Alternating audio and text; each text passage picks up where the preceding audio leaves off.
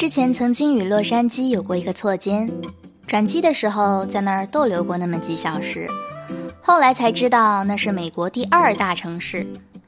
我天真的以为啊，那得该是多魅惑的一个高富帅呀！上周终于有机会去一探究竟，天气确实是不错，也有很多好吃的东西，奈何我就是爱不起来。脑子里关于洛杉矶的拟人形象是一个笑得见牙不见眼的，穿着棕榈树花纹沙滩裤的男人，不是金发，也不是闭眼。男人开着敞篷跑车，把音乐开得震天响，一副暴发户的既视感。车突然停在我面前，男人笑得豪爽，问我一句：“小姐，要不要带你去看湖人的比赛？”我只能讷讷地说，我对篮球一无所知。况且，实际上，我在洛杉矶待的那几天里，湖人压根儿就没有在斯坦普斯中心的比赛。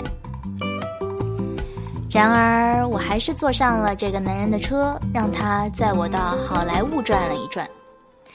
他介绍的津津有味，我听得有些意兴阑珊。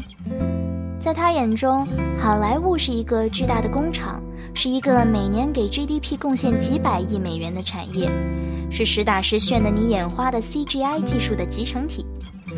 但我连变形金刚都没有看过。说到底，是我不适合这个男人。在洛杉矶待到第二天晚上的时候，突然生出一种想收拾包袱滚蛋的心情，但我不能。机票早就已经订好了。我还得再待三天才能走人。其实旅行挺像八分钟约会的，不管你是流连忘返也好，坐如针毡也好，你拥有的都是一样的，无法变更的，短短的、满满的八分钟。想要在八分钟之内了解一个陌生人根本不可能，找到些许磁场相合之处也颇有难度，失望在所难免。以后学会不抱太高期望便是。谁也不是生下来就能波澜不惊，得有个阅人无数的过程。有意思的事情是，到了洛杉矶，我才知道芝加哥有多好。突然理解了《The Newsroom》里 Mackenzie 那种“直到我背叛了你，跟别人在一起，我才知道自己爱的是你”的诡异逻辑。在芝加哥的时候，我嫌弃他没有任何新意。无非是摩天大楼更高一些，城市中心的建筑漂亮整齐一些，再加上去的时候是秋冬季节，密歇根湖边的冷风吹得我神志不清，一抬眼更是灰蒙蒙的天，严重影响印象分。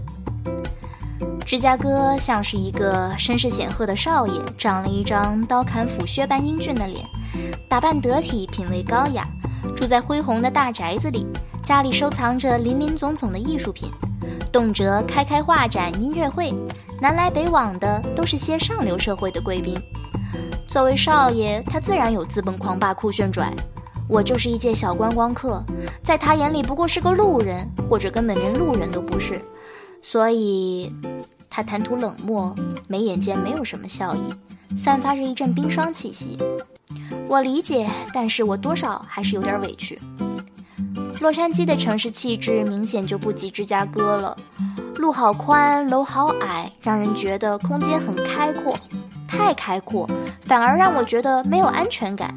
想起之前在同人文里看到一段话来，我以前想要撞房子，都不像你这样的，很小的那种，一转身就是床，再一转身就是墙，这样才富足，不会感觉空荡荡。于是怀念起在芝加哥穿梭在高楼之间的那种压迫感了。虽然它让我受委屈了，但是我好想挑一个夏日里的假期再去一次，看看他的笑容会不会多一点。